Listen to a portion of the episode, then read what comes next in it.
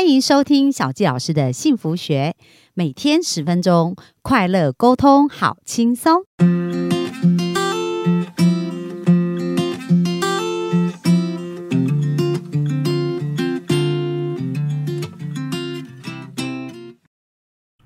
欢迎收听小教师的幸福学，很开心又在空中跟大家见面。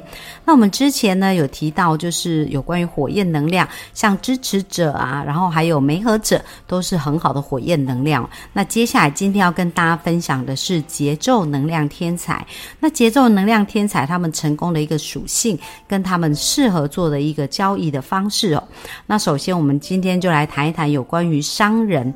那商人呢是他们是有很高的节奏能量哦。所以他们是一群相当务实，而且永远都会观察到，就是谁把谁惹毛啦，还有要怎么样才能够公平。所以商人是非常重视公平的。还有他们天生也是比较安静哦，然后被询问到意见，他们才会回答。所以在一群人当中，他们通常比较被动，就是不会是主动发言，他们可能就会倾听，而且很。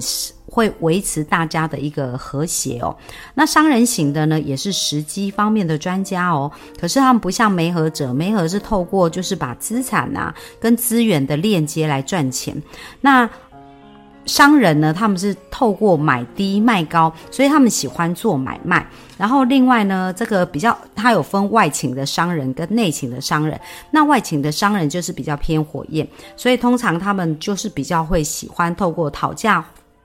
还价的方式来谈价格的事哦。那内倾型的商人呢，就会比较喜欢用分析的方式来做买卖，那比较不喜欢面对面的谈价。所以同样是商人，可是有时候也要看他的图形到底是比较偏火焰或者比较偏偏钢铁。那他在买卖的方式上面也有一些不太一样的地方哦。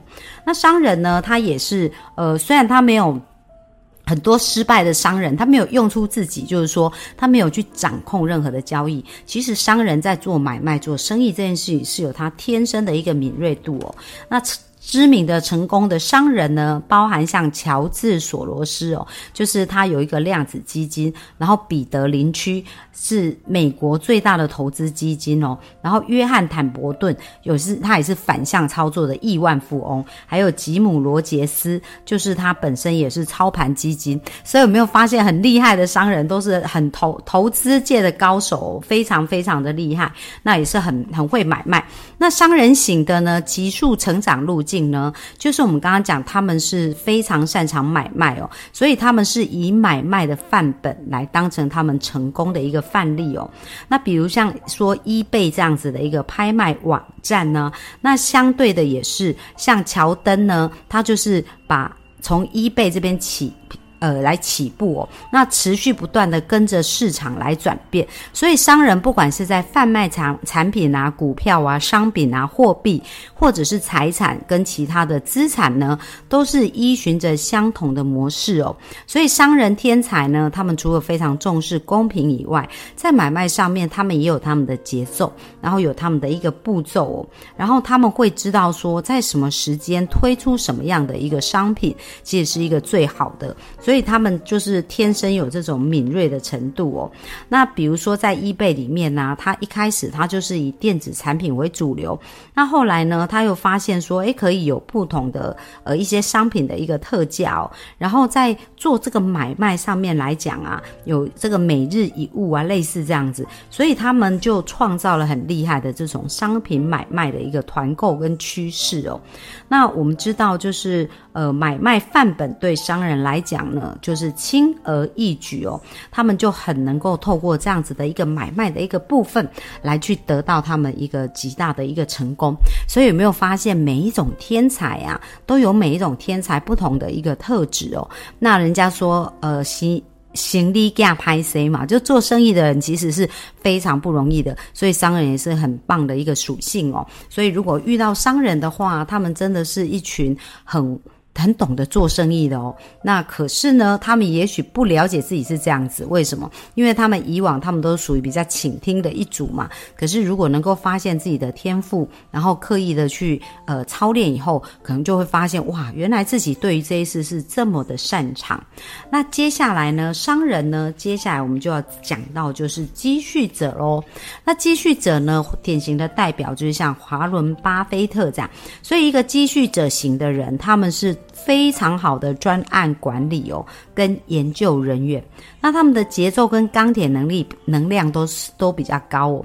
那对于自己的工作就是兢兢业业，不要期待他们很有创意哦。他们的顺流状态就是去收集还有组织这一些资料，然后把它分析哦。那像我的先生，他本身就是一个积蓄者，那他们其实是会很做很多的比较跟分析，然后再。从这些细节面当中去考虑出一个最适合的一个解决方案了。那我记得就是说我当时要录 podcast 的时候呢，那因为需要买麦克风，那像小吉老师这个人就是比较呃注重大方向啊，比较粗枝大叶，所以很多事情都不会注意到。所以我在呃比如说评估这个麦克风啊或者各方面，可能很多的细项我都没有去注意到。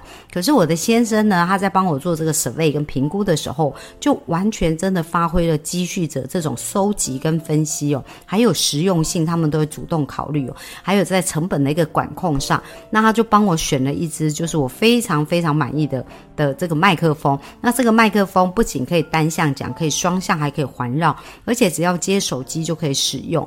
那我本来看的那一款是没办法接手机，然后它可能还还需要扩大机，然后在处理上面跟运用上面来讲是相对比较复杂的哦。所以真的在那个过程当中，我发现哇，积蓄。者他们真的是一群非常可靠，而且在成资料的收集、跟呃产品的管控、跟专案的管理、跟钱的管理，他们是非常厉害。他们总是很会存钱哦，所以这个是呃我们讲到积蓄者呢，他像刚刚讲到商人是透过买卖嘛，但是机器。积蓄者呢，他其实就是透过积累哦，然后就像守门员一样，他们是非常的稳定跟可靠。那像明星的人刚好是跟他对角，所以明星型的人花钱花得很快，可是积蓄者就超会存钱的。所以呢，如果你发现你的另一半呐是积蓄者，就有关于钱的事情，就好好要听他的一个建议喽。那积蓄者呢，如为什么会失败？通常是因为他们太孤僻哦，没有为自己建立一群愿意带他们出去建构人脉的拥护者。因为积蓄者相对是钢铁能量比较强，所以如果没有一个好人脉啊，其实他们很多能力也没有办法发挥。那本身呢，像我是一个火焰天才，那我的老公就常常跟我讲说：“哇，你真的是我最好的朋友，也是我最好的贵人哦。”刚刚好就是他就很缺乏这个人脉，我们就可以搭配的很。很好，那这里书中有提到说，积蓄者呢，如果有对的团队，他们就能够让团队稳定，而同时他们也可以被提升起来，确保每一件事定位。所以积蓄者来支持团队当中是，呃，可以把。这个团队支持他们，让他们飞得又高又远哦。而知名的积蓄者人士，包括我们最经典就是华伦巴菲特，然后还有班杰明葛莱汉哦，他是华尔街的院长，然后李嘉诚，他们都是属于积积蓄者哦。那积蓄者呢，他们的一个急速的一个成长路线来讲的话呢，他们的一个成功范本叫做收集范本。